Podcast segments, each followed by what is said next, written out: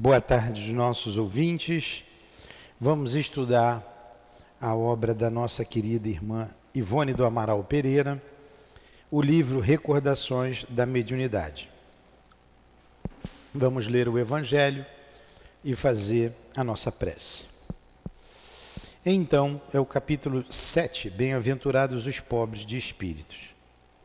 Então Jesus disse estas palavras: Graças vos dou, meu Pai, Senhor do céu e da terra, porque escondestes essas coisas aos sábios e aos prudentes, e as revelastes aos simples e aos pequenos. Mateus 11, 25.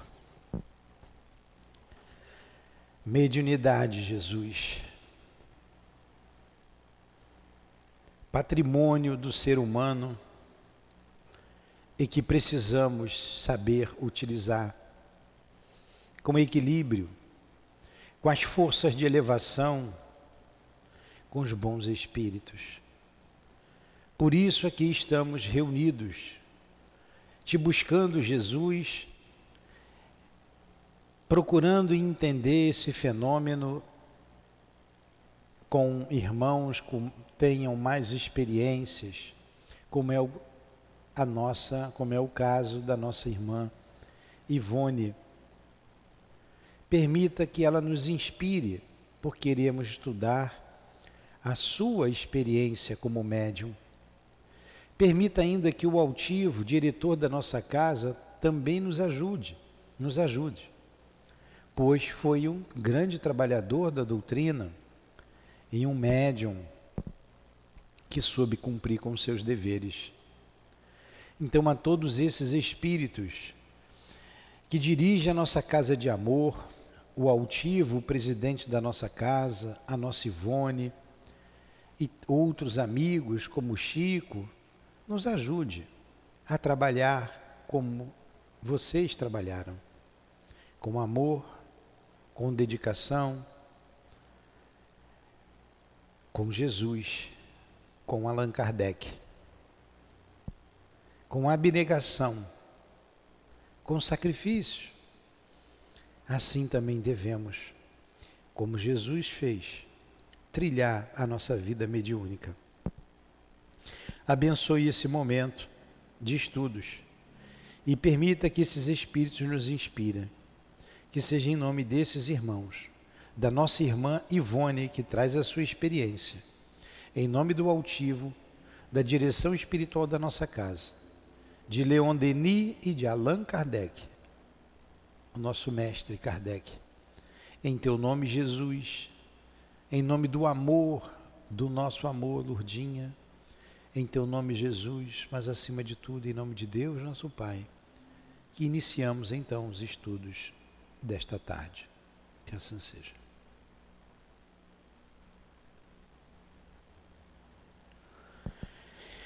Bom, antes de iniciar o nosso estudo, aqui nós paramos na página 41, né? 40. 40. Gabriel Delane, não é? Nós estudamos já a letargia, a catalepsia, com o Dr. Bezerra. Estudamos aqui na Dona Ivone, né, quando ela teve a primeira crise cataléptica e ela vem falando aqui da recordação de vidas passadas. Foi a aula passada. Que alguns, é, não é comum, mas alguns espíritos se lembram. Lembram do que foram nitidamente. E ela disse que isso se dá por mérito ou por provação, expiação, que era o caso dela. Ela lembrava da vida passada. Aí nós paramos aqui não é? Muito bem.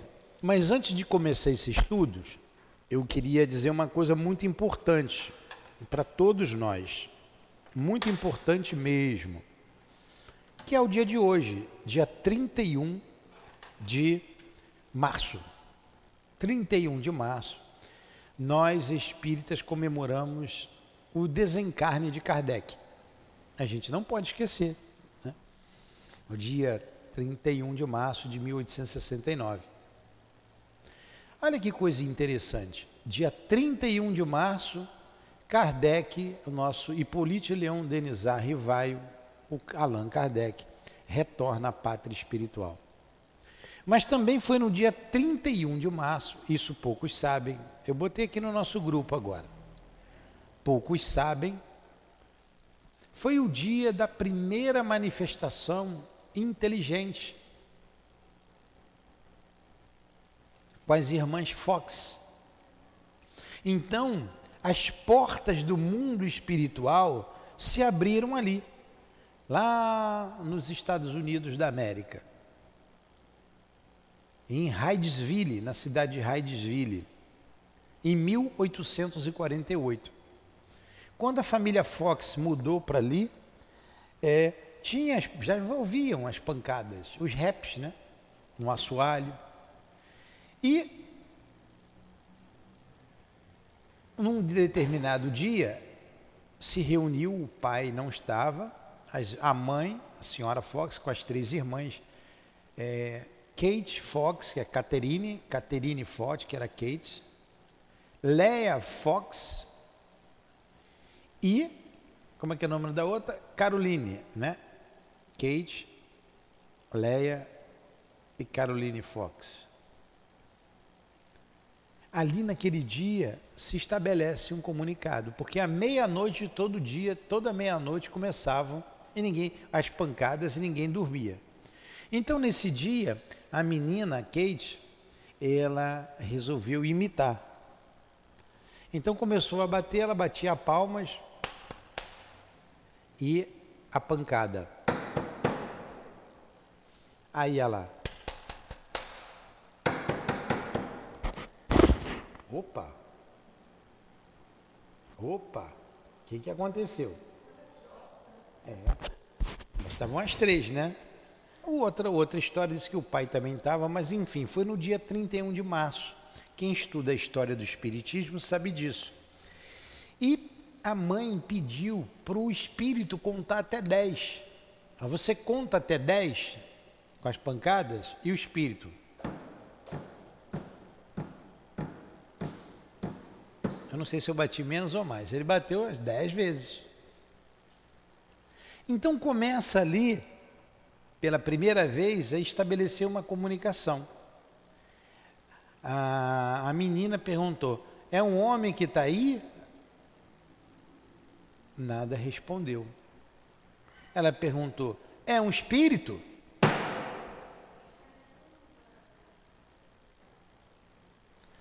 Aí a mãe, vocês desculpem eu tomar um tempinho aqui do estudo, mas isso é importante para gente. A mãe, para Cadilane, a mãe, a mãe perguntou se podia chamar, se poderia chamar os vizinhos para o ver. E o espírito disse que sim, respondeu que sim. Eu posso chamar os vizinhos? Você permite? O espírito já tinha estabelecido né, uma pancada para sim, para não. Para quem está atrasado, como é que é? Quem está atrasado. Não dá para fazer aqui não. Aí se estabeleceu ali a comunicação. E vieram os vizinhos. E os vizinhos ouviram, fizeram perguntas se, se fez um código, a partir dali, um código de perguntas, de respostas, e aquilo se espalhou por toda a cidade, por todos os lugares. E elas depois começaram a, a sofrer perseguição da igreja protestante, dos protestantes. Perseguições. É, nessa comunicação, o espírito de Jorge, não me lembro o nome dele todo, ele disse que era um mascate e que o, o dono daquele lugar, daquela casa, o matou para roubar o dinheiro dele e enterrou ele naquele quarto, que o corpo dele estava enterrado ali. Fizeram as escavações e encontraram um corpo lá, um esqueleto. Que comprovação, hein? Mas a família começou a receber muita pressão. Imagine, vocês ouviram viram a pressão que Kardec sofreu da igreja. Imagine a igreja lá, os radicais, disseram que aquilo era obra do demônio. Pé rachado era o nome do coisa ruim. Tanto que a menina chamava o espírito de pé rachado, né? Ô, seu pé rachado. Mas quando, não sei, quando vou voltar, quando perguntaram, é um homem? Ele falou que não. Quando era um espírito, ele disse que sim. Ficou todo mundo contra a família. Tiveram que mudar. Foi uma comissão, estabelecer uma comissão para comprovar o fenômeno. Pegaram pessoas para ir lá e eles confirmaram o fenômeno.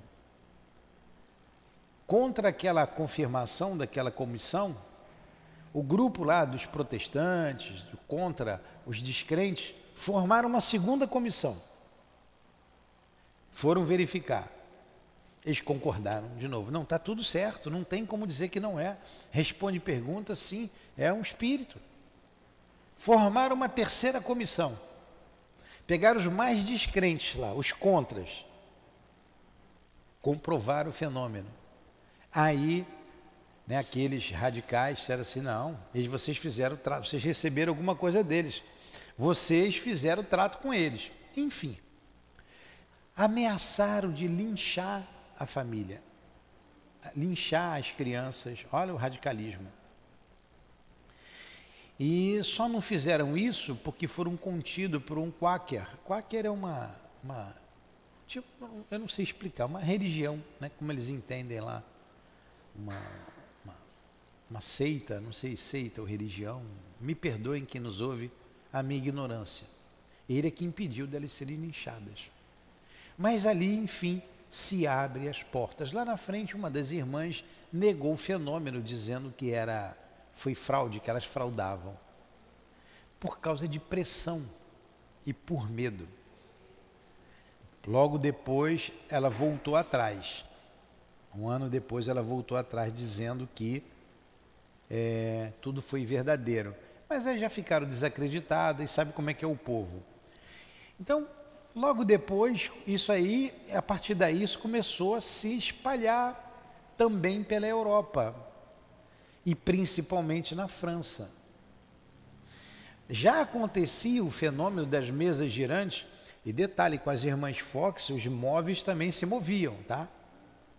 E davam respostas. Já estava na França, era uma, uma febre, era uma febre. Reunia-se gente, tinha mesa, reunia a família, tinha a mesa se mexendo, indo para lá e para cá.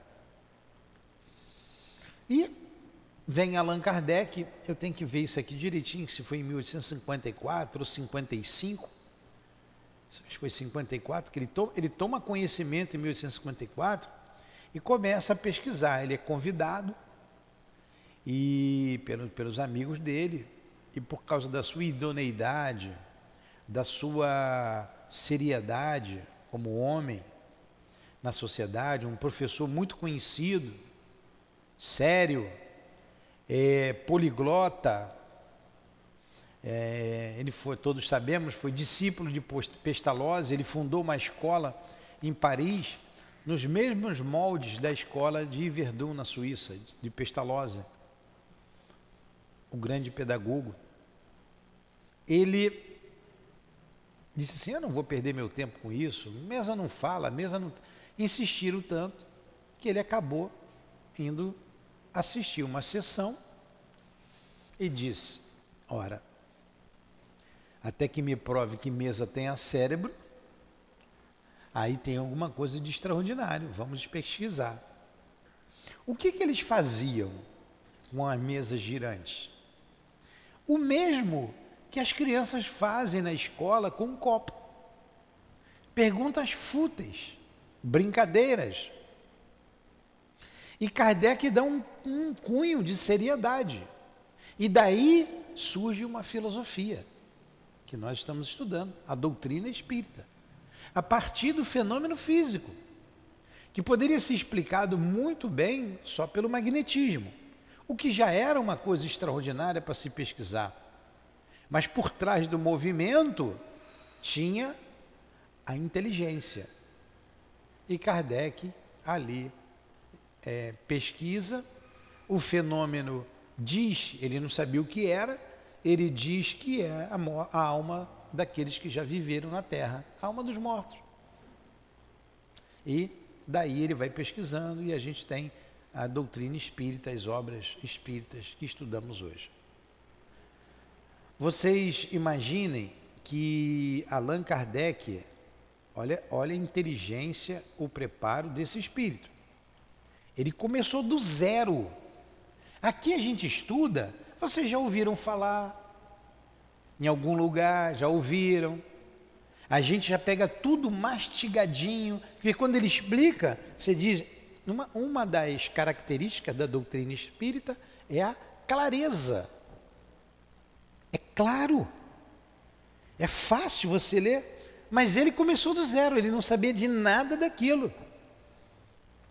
Ele começou a pesquisar o móvel andando. Ó, a gente tem que admirar muito esse homem, esse espírito, admirar muito. Ele se debruçou, se debruçou no estudo, ficou ali, ó, 14 anos dedicado dia e noite. Devia ter olheira pior do que a minha, né? Trabalhando de madrugada dentro, pesquisando e trouxe a bela doutrina para que hoje a gente usufrua. Usufrua. Então a gente tem que admirar e prestar nossa homenagem ao que nós estamos fazendo aqui no Centro Espírita Altivo Panfiro, homenageando o nosso mestre Hippolyte Leon Denizar Rivaio, o nosso querido Allan Kardec. Então hoje ele desencarnaria tanto quanto ele sai do mundo, foi a mesma data que chegou no mundo dos espíritos. Vocês estão vendo?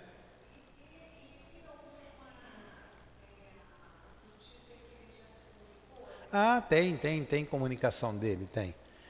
tem. Então, ele, ele, no dia que começa, a mesma data que começam as manifestações do mundo, onde se abre as portas para o mundo espiritual, como está no Evangelho, e eu, eu deveria ter lido aqui, eu vou ler, e a gente vai voltar para Dona Ivone já já, mas com certeza ela está feliz, porque nós estamos falando do nosso querido Kardec, aqui no nosso Evangelho, o prefácio do Evangelho. Belíssimo esse prefácio, vocês têm que ler com cuidado em casa.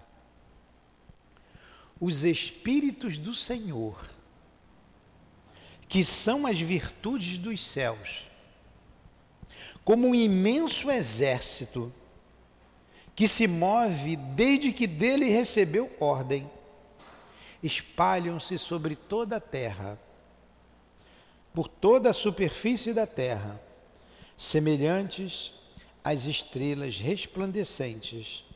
Eles vêm iluminar a estrada e abrir os olhos dos cegos. Então, como estrelas, são espíritos brilhosos, né? Eu vos digo em verdade: são chegados os tempos que todas as coisas devem ser restabelecidas no seu verdadeiro sentido, para dissipar as trevas, envergonhar os orgulhosos e glorificar os justos. Por isso também nós lemos ali que é, essa manifestação veio para os simples né, e não para os orgulhosos. As grandes vozes do céu ressoam como o som do clarim, e coros dos anjos se reúnem. Homens, nós vos convidamos para o divino concerto, que vossas mãos peguem a lira, que vossas vozes se unam e que em um hino sagrado elas se propaguem e vibrem em toda a extensão do universo. Homens e irmãos que nós amamos, estamos próximos de vós. Amai-vos também uns aos outros e dizei do fundo do vosso coração, fazendo as vontades do Pai que está no céu: Senhor, Senhor, e podereis entrar no reino dos céus. O Espírito de verdade. Então está aí o prefácio do Evangelho, mostrando que os tempos abriram as portas do mundo espiritual porque os tempos chegaram. E estas portas quem passou a chave foram as irmãs, de 11, 12 e 15 anos.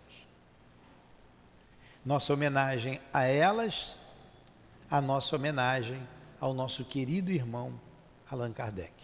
Que Deus os abençoe. E muito obrigado, né? Muito obrigado. A gente tem muito que agradecer. Senta aqui, Edilane. Então vamos lá.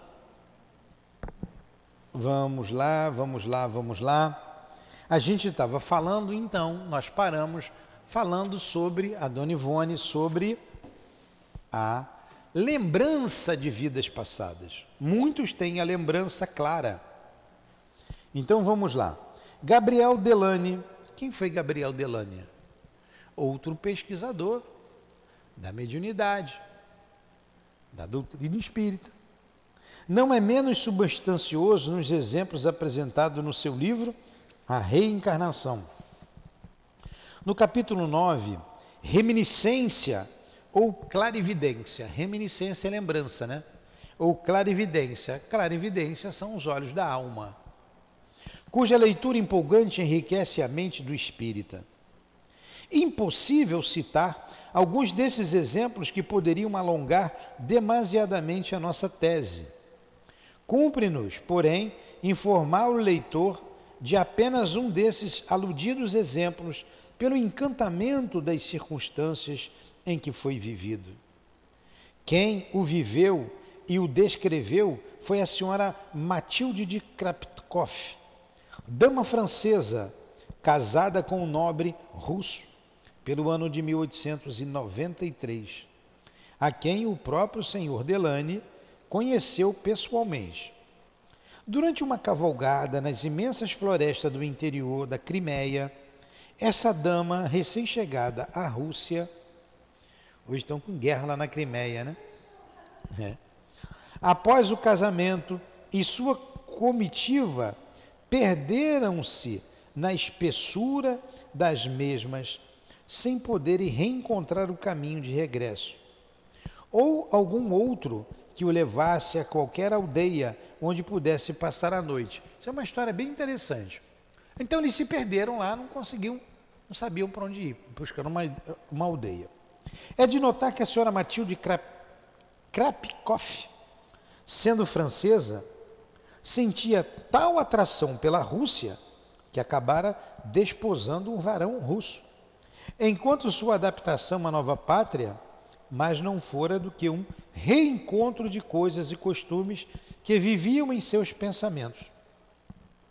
Perdidos na floresta e avizinhando-se à noite, a consternação era geral.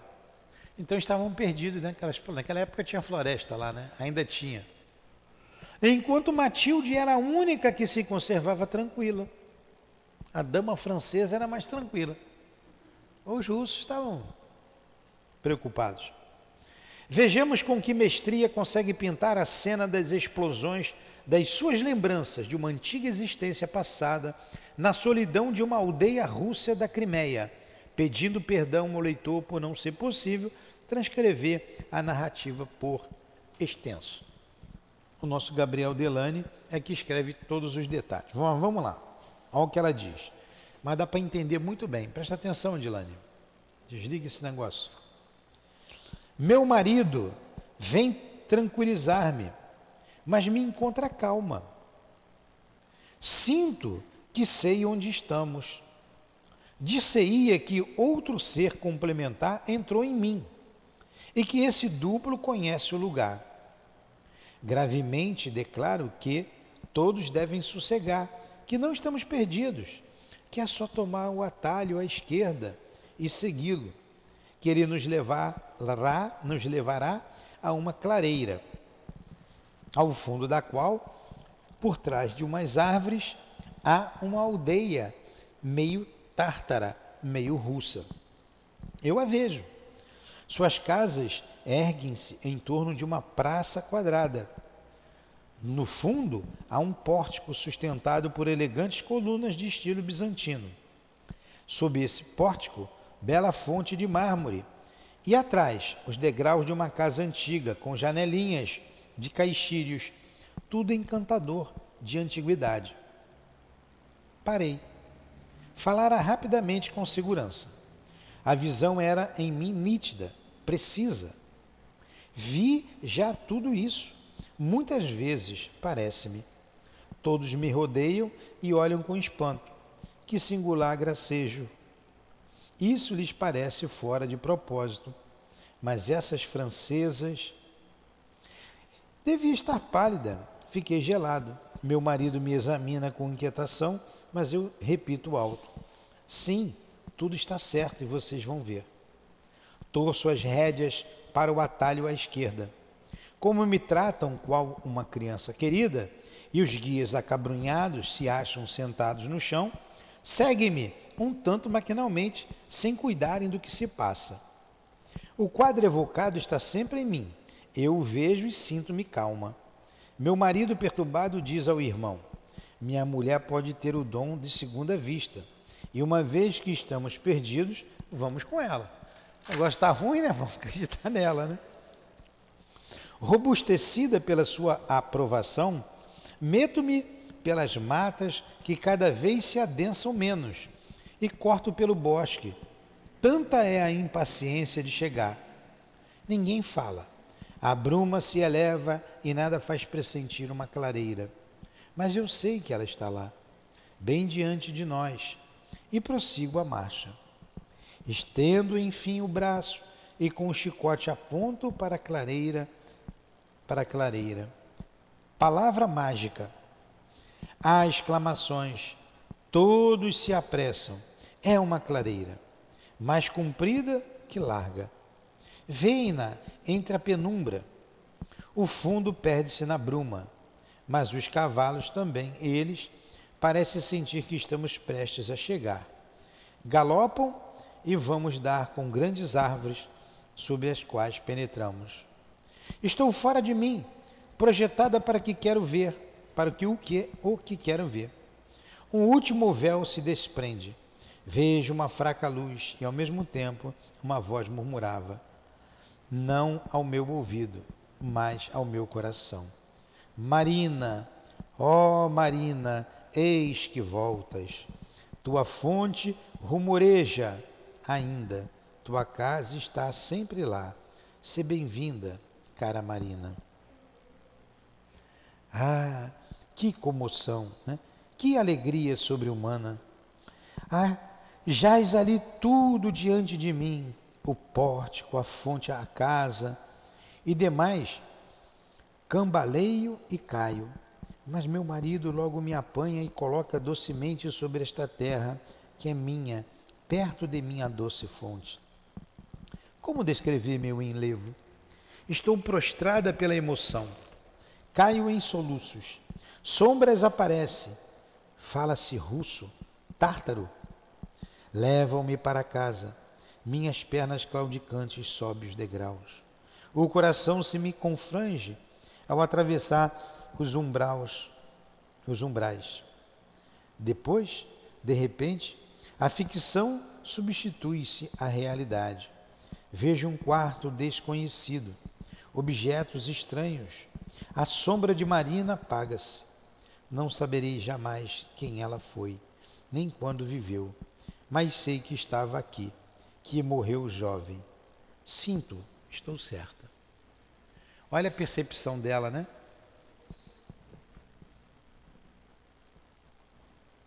A percepção dela. Interessante. Entenderam? Apesar da leitura, nem entenderam. Aí volta a Dona Ivone. Como vemos nesse caso, a recordação se expande no momento preciso. A subconsciência expulsa momentaneamente, ao calor de uma emoção forte, as ondas das lembranças calcadas nos seus refolhos. Há choque emocional e sofrimento indefinível, pois não é com facilidade que semelhante operação se realiza nos sagrados repositórios da alma humana. Por tudo isso, vamos lá, entenderam? Adilane, entendeu, Adilane? Então, o que foi que eu falei aqui, Adilane?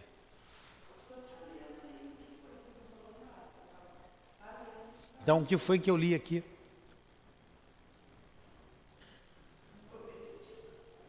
Tá vendo? A gente leu aqui, a gente está estudando,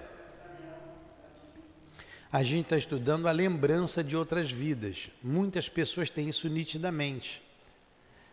A Dona Ivone era uma delas.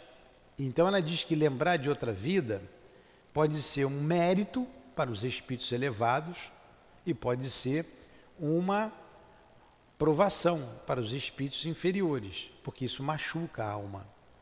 Era o caso da Dona Ivone. Aí ela pegou um exemplo, ela contou uma aula passada, a gente vimos muitos exemplos, e ela contou um que o Gabriel Delane trouxe no seu livro. Ele conheceu essa moça chamada é, Marina, numa encarnação anterior. Aquele nome é Akakoff, eu não, não sei ler. Termina com Koff o nome dela. E ele conta a experiência dela. Ela tinha saído da França, ela era francesa, casou com um russo, chegando na, na Rússia, na cidade da Crimeia, eles entram numa floresta para ir para um, um determinado lugar e ficam perdidos. E ela diz assim: Não, não estamos perdidos, não. O caminho é esse aqui, tem um atalho aqui à esquerda. A gente vai por aqui, vamos encontrar uma clareira e logo depois tem uma pequena cidade. Eles ficam todos em dúvidas, mas né, e vai e vão atrás dela e realmente ela encontra a cidade, ela lembra de tudo, a casa, o local, enfim. É isso aí. Recordação de outra existência.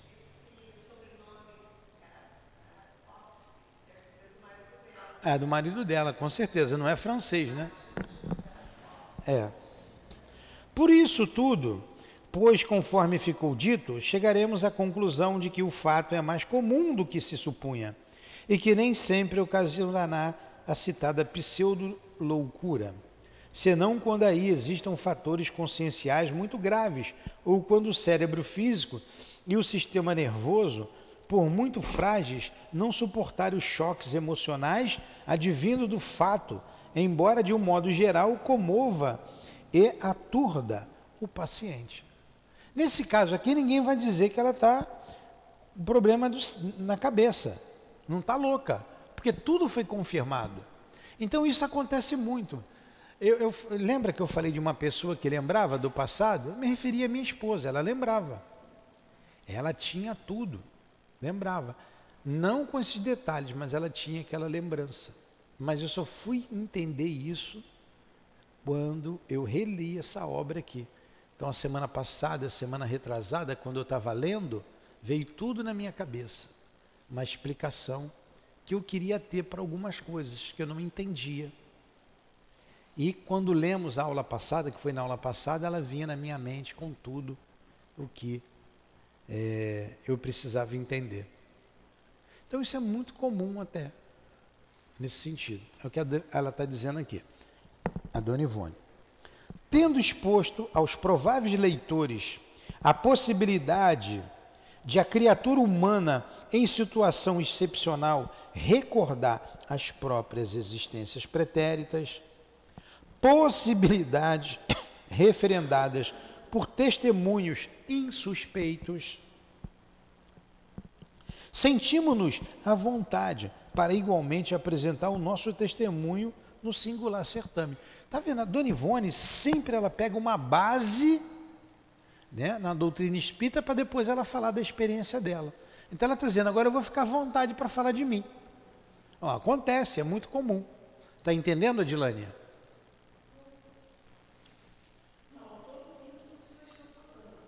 Mas você está entendendo, compreendendo? É. é. Você tinha que estar aqui do meu lado. Bora para cá.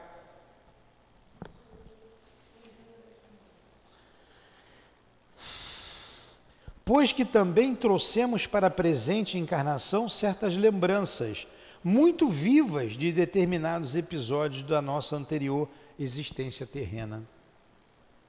Para nós, no entanto, esse fato constitui, constituiu duríssima provação. Para ela era uma provação. E certamente teríamos sucumbidos, sucumbido a uma loucura total, ou mesmo ao suicídio, se não tivéssemos a felicidade de, desde muito certo, ser amparada pela grandiosa proteção da doutrina dos espíritos e do evangelho de segundos do evangelho de Jesus Cristo, que com efeito possuem recursos para remediar todos os impasses da vida humana. Todos os impasses da vida humana você encontra solução na doutrina espírita, no Evangelho de Jesus e na doutrina espírita. Então, a lembrança, se não fosse a doutrina espírita, no outro dia eu estava lembrando. Se você não tivesse para cá, eu não vou dizer o nome aqui para não, não expor. Se você não tivesse vindo, ia ficar louca. Fica, fica. A gente vê alguns artistas aí, eu também não vou citar nomes, né, para não, não ferir ninguém, nem. Não é, não é nossa intenção. Muitos artistas que se perdem, se perdem no mundo das drogas, no mundo da bebida, do sexo. É, é, é, eles têm uma. Você vê pela, pela música, pela letra. Não estou falando, estou falando de artista mesmo, de, de, de, de bons cantores, boas músicas, eles não conseguem lidar com essa questão. Porque eles veem muito à frente. Eles ouvem coisas que o comum não ouve, então eles estão numa situação à frente daquele grupo e eles não sabem lidar com essa situação, enlouquece. Enlouquece. Fora daqui eu posso dizer alguns nomes. Fica louco. Aí descamba para as drogas, de... é muita sensibilidade, é. E como não tiveram a doutrina espírita, o evangelho de Jesus norteando a vida deles, eles enlouqueceram. Enlouqueceram.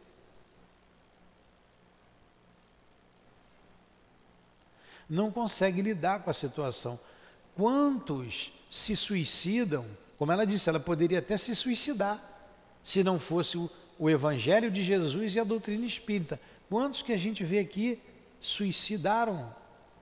Se suicidaram porque ouviam vozes, porque viam o que não, o que para elas não deveriam ver, acabam se matando, não aguentam.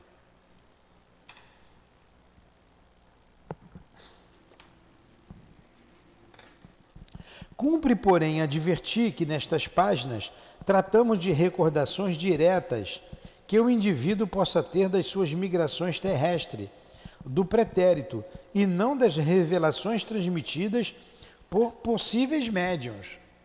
Ó, ela está dizendo aqui da lembrança que a pessoa tem, e não o médium dizer, ah, você foi fulano de tal, você foi a rainha da Índia. O, o, é, não é você mesmo. Você foi a rainha da Índia. Você foi a rainha fulana de tal. Você era bonita, tinha muito, muita riqueza, muito dinheiro. Você, eu estou fazendo uma revelação para você, porque eu estou vendo, estou revelando que você foi uma rainha. Mas você vai ouvir isso, mas você não está vendo isso. Você pode acreditar ou não no que eu estou dizendo. Mas você não vivenciou uma rainha. É diferente de você vivenciar. Ah, eu fui uma rainha, eu estou me lembrando, eu vivi em tal lugar, fiz isso e isso. É o que a Dona Ivone está citando aqui, a lembrança. A lembrança da vida que teve. Entendeu, Adilânia?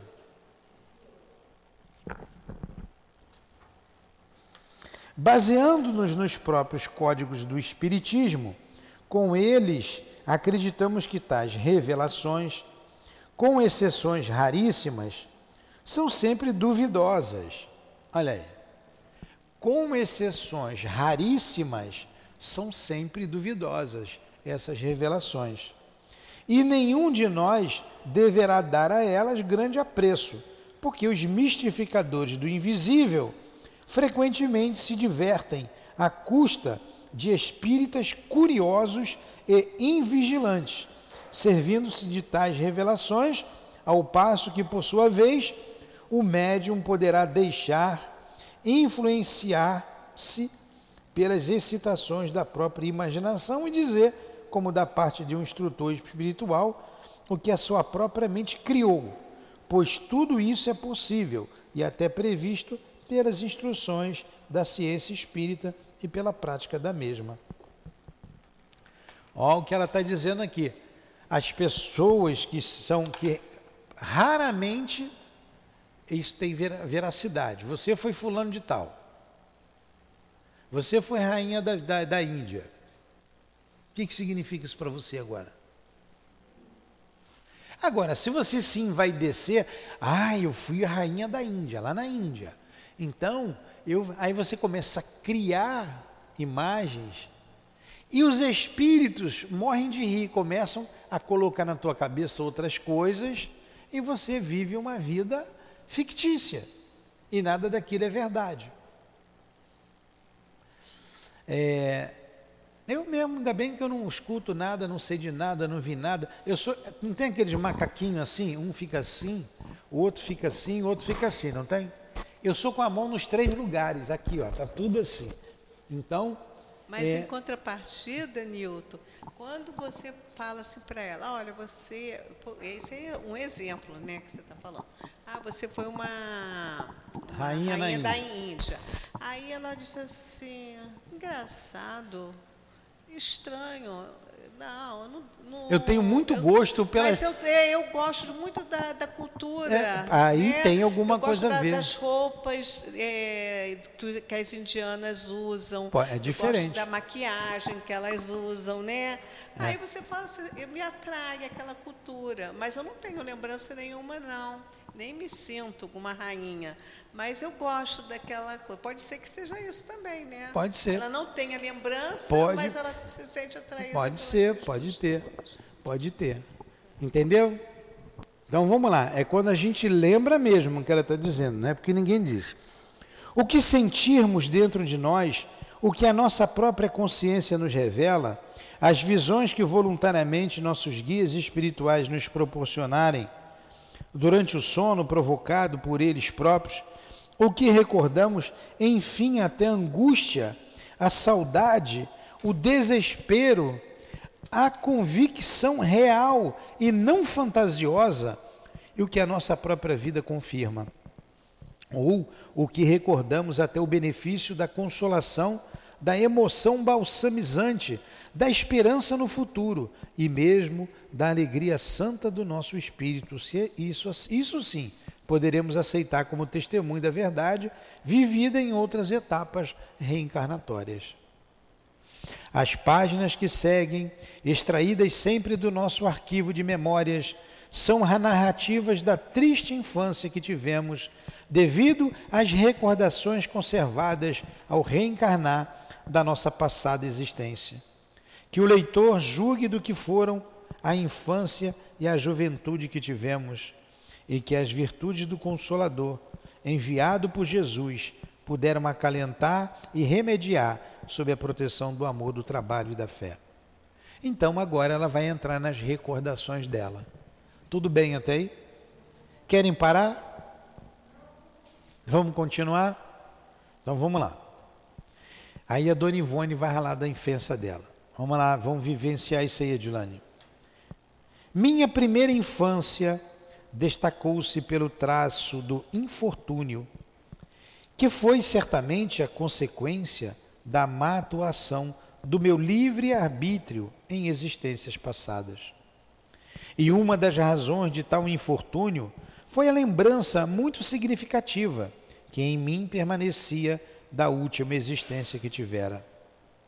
Desde os três anos, segundo informações de minha mãe e de minha avó paterna, pois com esta vivi grande parte da infância, neguei-me a reconhecer em meus pais e principalmente em meu pai aqueles a quem eu deveria amar com desprendimento e ternura. Sentia que o meu círculo de afinidades afetivas não era aquele em que eu agora vivia pois lembrava-me do meu pai, da passada existência terrena, a quem muito amava, pedindo insistentemente, até muito tempo mais tarde, para que me levasse de volta para a casa dele. Tratava-se do espírito Charles, a quem eu via frequentemente em nossa casa, conforme explicações do capítulo anterior.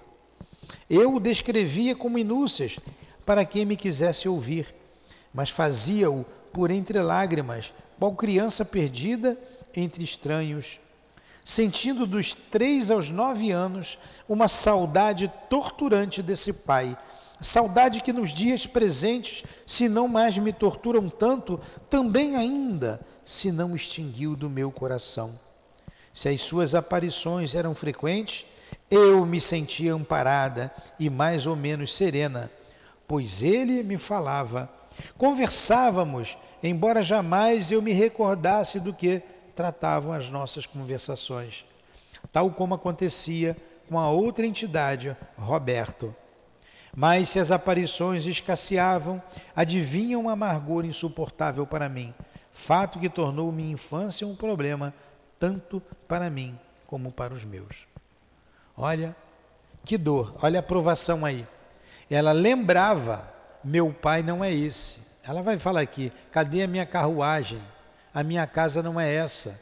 Eu moro num palácio.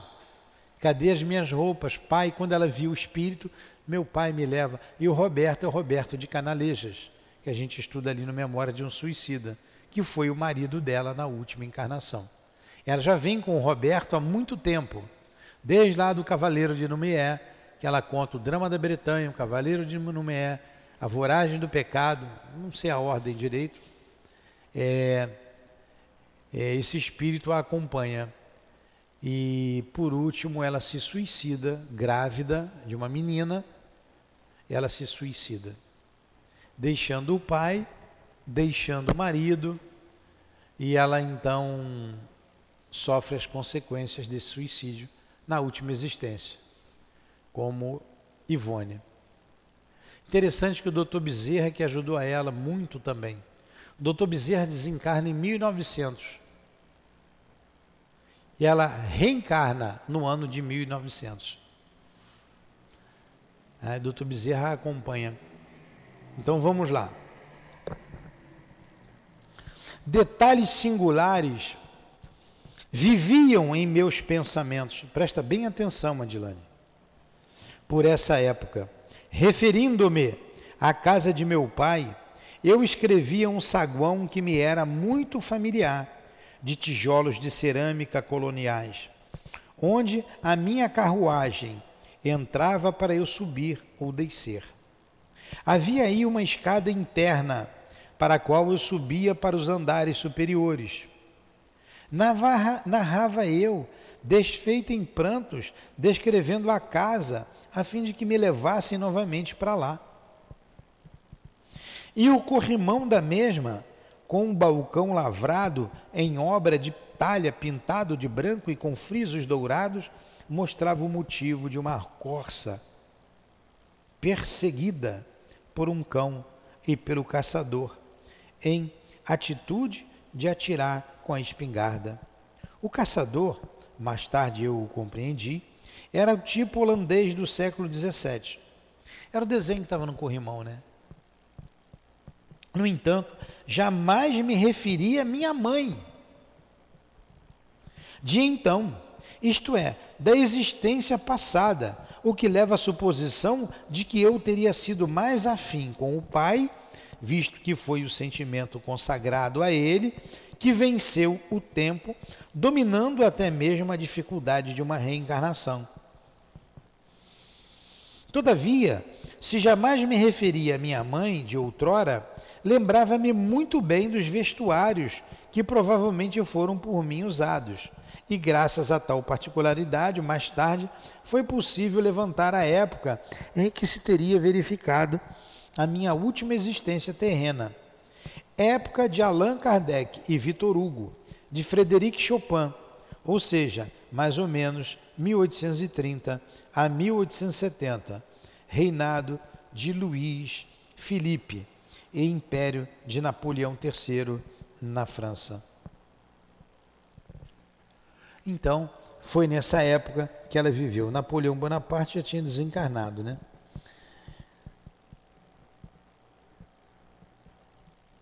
quando a gente lê o livro e a gente pediu Leila, a filha de Charles, que não foi ela que escreveu, foi um outro médium. E o médium diz ali que ela queria escrever, mas o Charles disse que não. Já chegava de muita dor. Foi nesse período aqui, ela novinha, que ela se suicida. Que ela tem um suicídio. Então a gente vai, a gente está buscando comprar para nossa livraria. É um livro que você vai pegar não vai dar vontade de parar de ler. Vai ler uma noite você lê o livro. Se ela mandar, é ela que está dizendo aqui a ordem dos livros. Tá? Charles é um romance. É Leila, a filha de Charles. E ali ela tem uma filha, Lelita. E engraçado que a mãe dela nessa vida, a mãe fala tanta coisa para ela que um, o que não foi o que motivou, mas a mãe fala umas palavras muito duras para ela, muito dura. Escreve uma carta muito dura. E a partir dali ela se suicida. Porque ela tinha errado, mas você quando erra e o outro diz assim, você errou, dói, né? Mas ela não disse você errou, ela, como diz no linguajar popular, esculachou.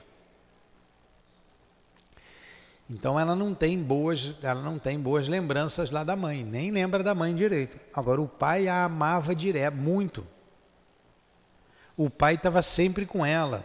O pai estava sempre ajudando a ela. O pai a amava demais, já de outras vidas. Já de outras vidas. Então vamos lá, vamos continuar aqui.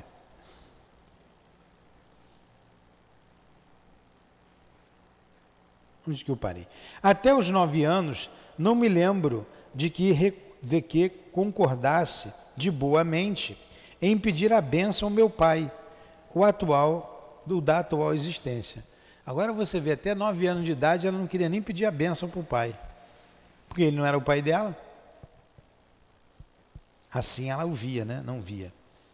Negava-se-me, negava-me a fazê-lo, porque afirmava convicta e veemente esse não é meu pai. E entrava a explicar à minha mãe, que tentava contornar a situação. E ele próprio e a minha avó paterna, que foi o anjo bom da minha infância, como era a personagem que dominava as minhas recordações.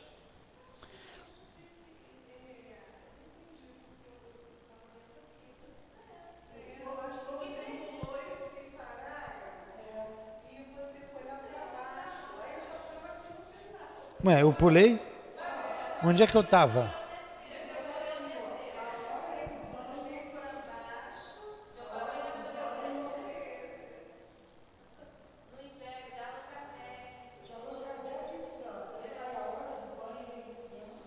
É, tá na hora de eu ser substituído aqui, hein?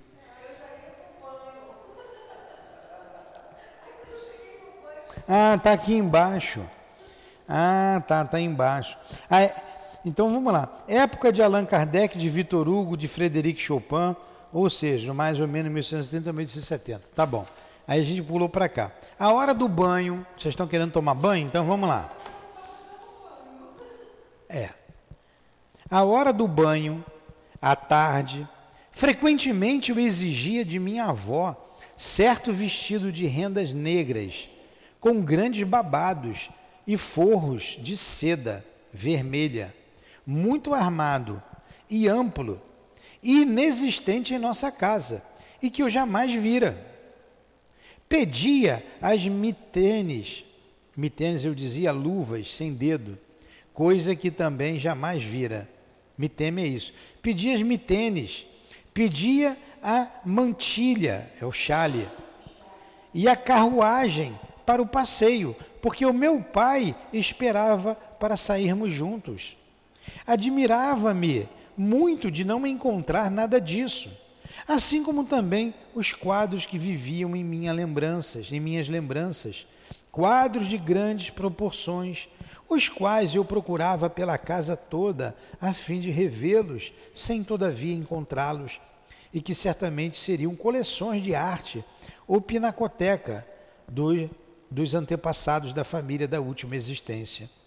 Reparava então, decepcionada, as paredes muito pobres da casa da minha avó ou da de meus pais, e subitamente, não sei que horrorosas crises adivinham para me alucinar, durante as quais verdadeiros ataques de nervos, ou o que quer que fosse, e descontroles sentimentais indescritíveis.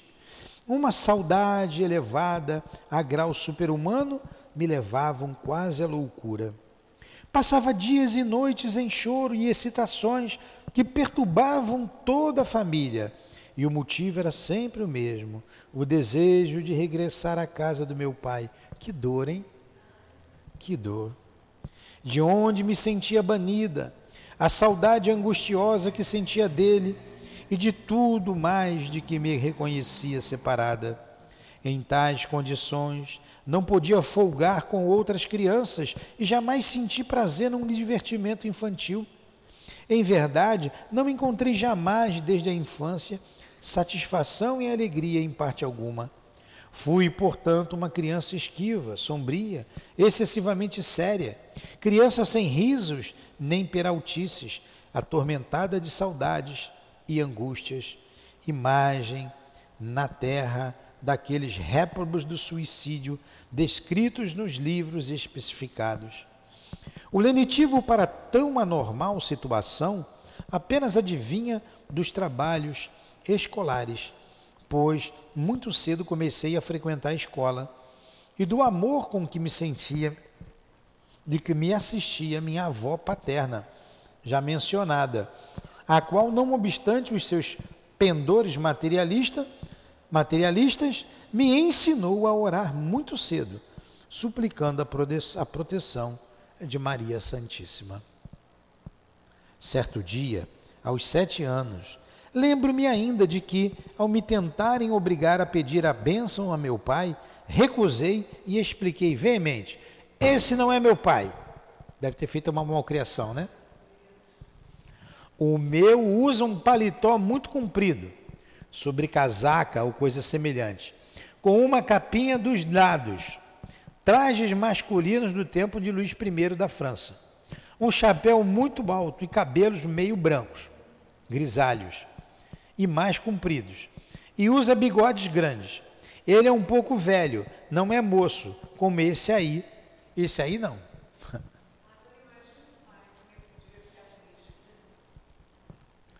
Tal franqueza, que para mim representava uma grande dor, para os demais nada mais seria do que petulância e desrespeito. Para ela era uma grande dor. os outros sentiam, isso aí é um desrespeito, uma petulância dela.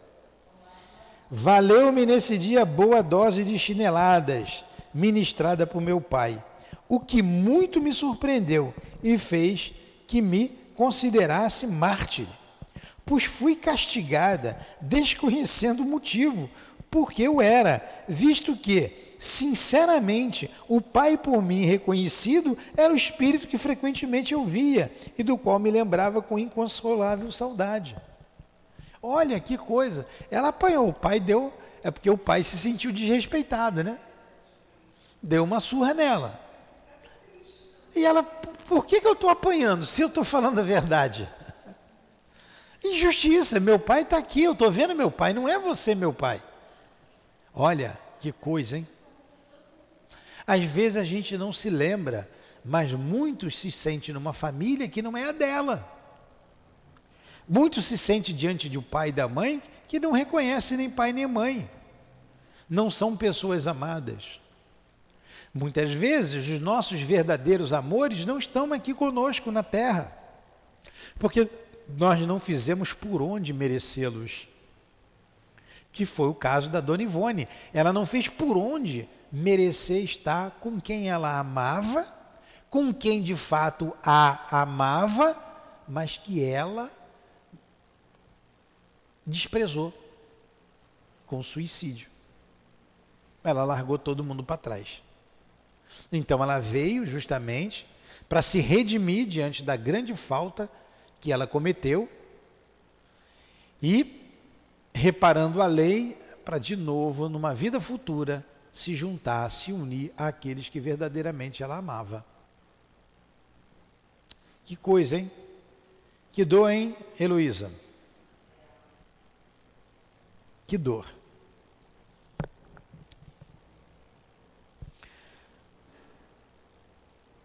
Onde que eu parei? O castigo, né? Hã?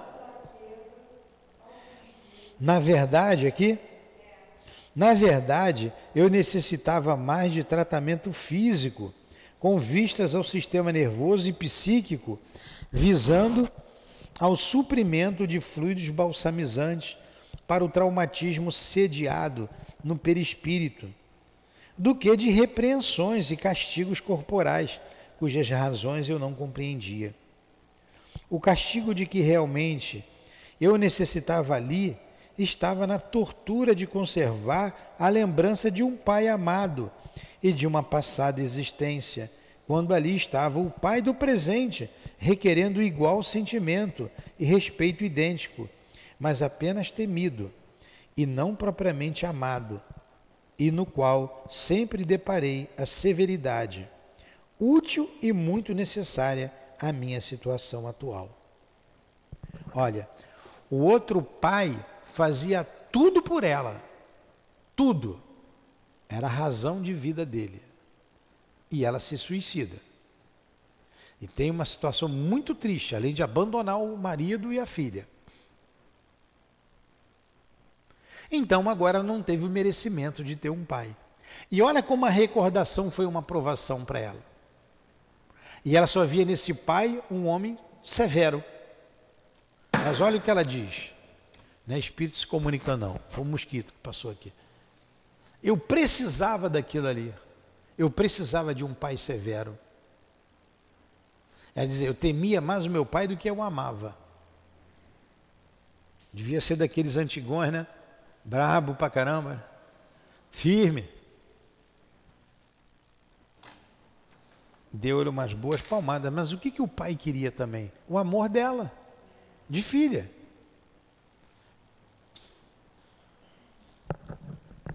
No entanto, bastaria uma série de passes bem aplicados. Olha aí a questão do passe. Frequências, reuniões de estudo evangélico no centro espírita bem orientado e preces para que tão anormal situação declinasse. Se, como é evidente, o fato de recordar existências passadas é, antes de mais nada, uma faculdade, aquele tratamento tê-la-ia adormecido em mim desaparecendo as incomodativas explosões da subconsciência. Ou talvez fosse mesmo necessária o meu reajustamento moral e espiritual, a conservação das ditas lembranças, e por isso elas foram conservadas. O caso, porém, é que posteriormente eu mesma, depois de bem norteadas as minhas faculdades supranormais, tratei com meus guias espirituais de algumas crianças assim anormalizadas conseguindo resolver terríveis impasses de uma natureza semelhante. Ela acabou ajudando muitas crianças que lembravam do passado, ó, com o passe, fazendo esquecer. Apesar do meu pai se ter convertido à crença espírita, antes mesmo do meu nascimento, e certamente porque era o meu espírito seria necessário que tais lembranças não fossem banidas da minha consciência, esse tratamento não foi tentado e eu tive de vencer a primeira infância rudemente torturada por uma situação inteiramente anormal e dolorosa.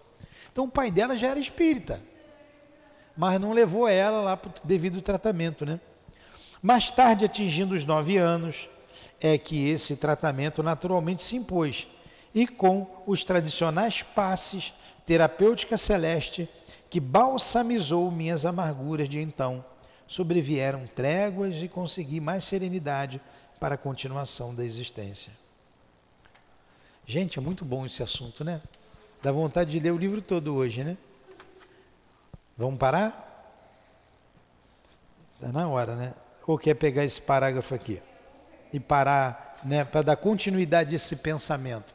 Já que a gente falou 15 minutos aí, né, do Allan Kardec, do nosso querido Kardec, Entretanto, outra entidade igualmente dominava as minhas recordações durante a infância, Tratava-se do espírito a quem eu denominava Roberto, conforme explicações do capítulo anterior.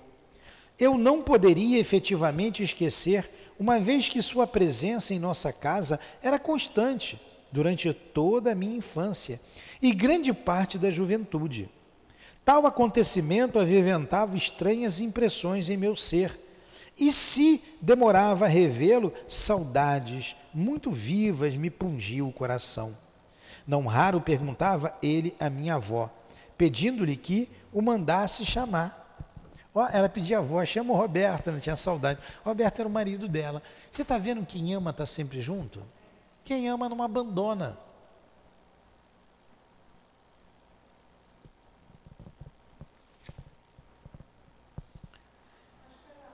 Ah, eu me perdi aqui. Tal acontecimento aqui.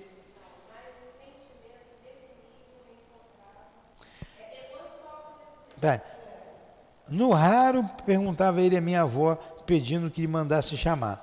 Mas um sentimento indefinível se entrechocava em minha alma a respeito desse espírito, que eu sabia ser amigo e me amar com veemência.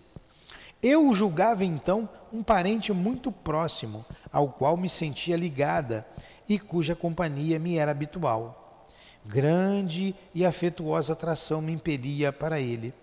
Não obstante, detinha-me certo temor quando via, e por algumas vezes me assustei com a sua presença.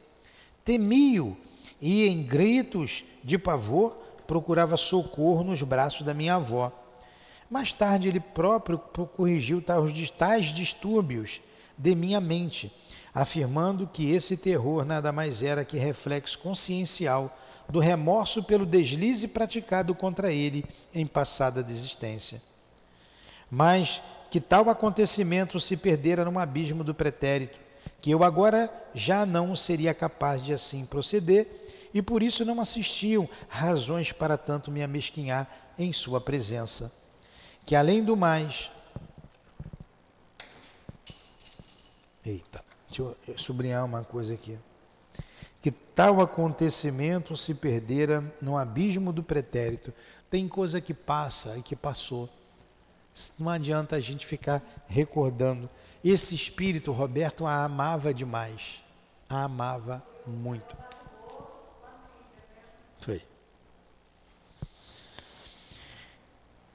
que, além do mais, desde muito, ele me favorecera com o perdão sinceramente extraído do coração. E eu, arrependida, reencarnara decidida e reparar o erro do passado, a despeito de quaisquer sofrimentos e sacrifícios. Acrescentava que longo passado de amor unia os nossos espíritos através do tempo e que, portanto, laços espirituais indissolúveis igualmente nos uniriam para o futuro. Tão perfeitas eram as suas aparições à minha vidência, que certa vez, contando eu cinco anos, lembro-me de que, encostando casualmente o pulso num ferro de engomar, superaquecido, eu me queimei e daí resultou uma ferida muito dolorosa. Dois ou três dias depois de tal ocorrência, esse espírito apresentou-se-me sentado na cadeira da sala de visitas, onde frequentemente eu o via, em casa de minha avó. Chamou-me para junto dele, como habitualmente fazia, mas porque eu não o atendesse de imediato, estendeu a mão e segurou-me pelo pulso, ferido, atraindo-me para ele.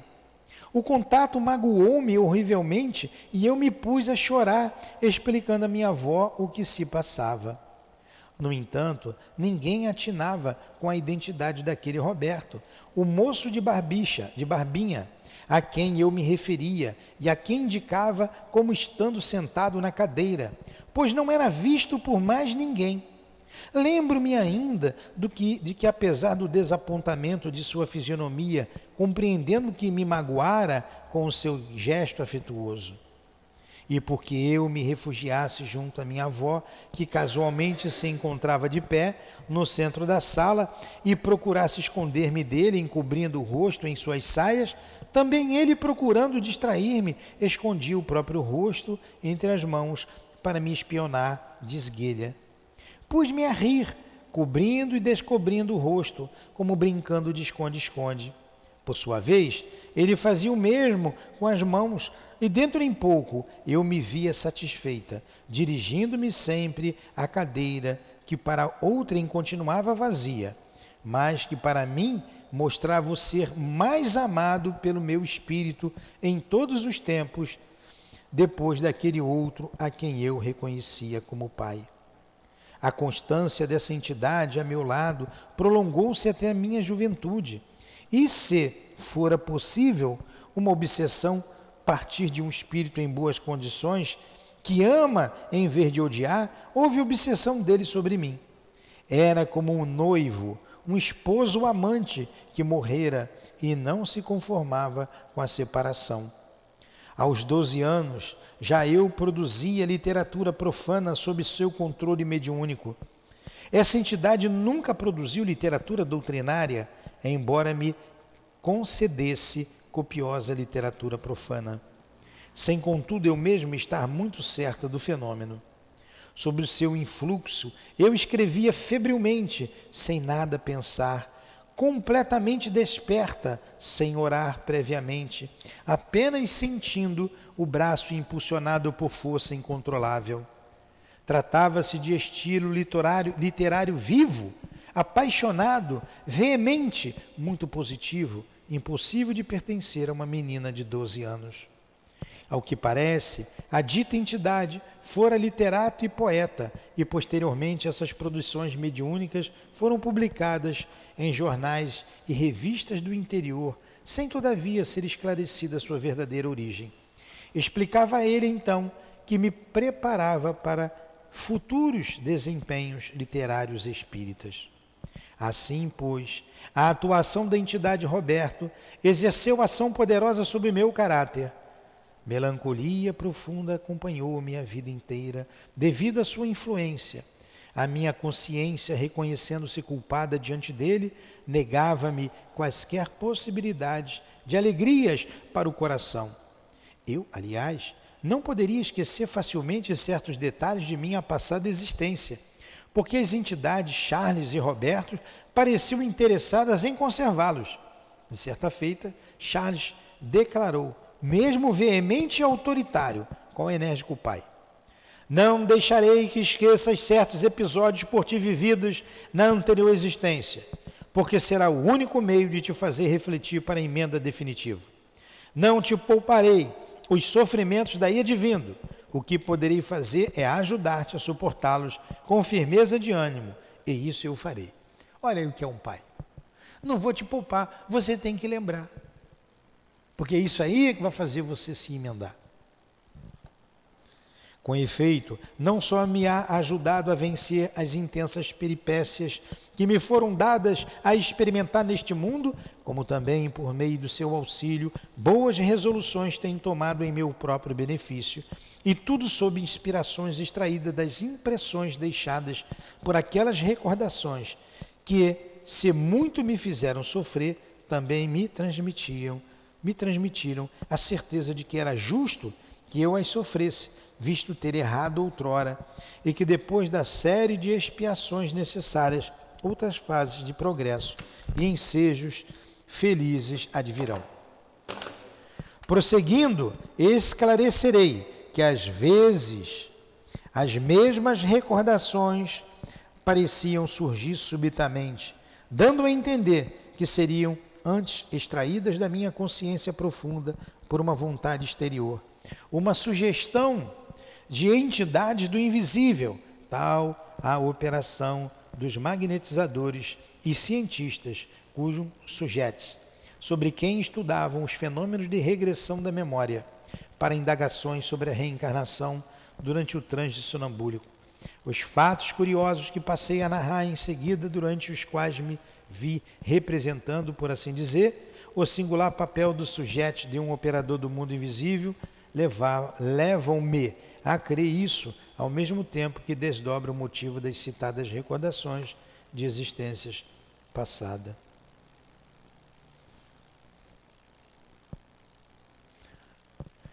Tá aí. Gostaram?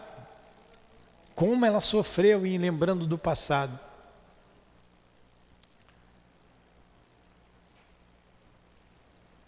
Que exemplo para todos nós, né?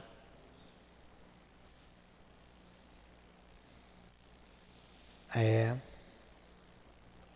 Temos que refletir em tudo isso.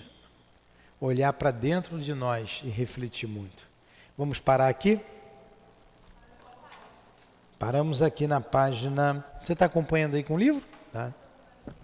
51. É, 51. A gente vai aqui parar um pouquinho. Daqui a pouco, às 19 horas, vamos estudar o Evangelho. Então vamos agradecer a Dona Ivone a nossa irmã querida, agradecer ao Roberto de Canalejas, ao Charles, ao Dr. Bezerra, a Leon Denis, a todos esses espíritos que a acompanham e que têm nos ajudado tanto. Agradecer muito, porque esses exemplos é para nós forças para lutarmos em benefício de nós mesmos, com os recursos da doutrina espírita, com os recursos do Evangelho, para vencermos essa etapa de vida, vencermos com a mediunidade, com Jesus, com Kardec e com os Espíritos do Senhor. Obrigado por tudo, querida irmã. Obrigado ao altivo, obrigado a vocês, Elvira, Cidinha, Neuza, o doutor Erma, o Baltazar, o Antônio de Aquino. Obrigado, Lurdinha. Que Deus abençoe o nosso amor. Que Deus nos abençoe. Que Deus abençoe a nossa casa. Que Deus nos conduza hoje e sempre. Em nome de Deus, o Pai amoroso, de Jesus, desses irmãos queridos, em nome do amor, do nosso amor, encerramos então os estudos da tarde de hoje. Que assim seja.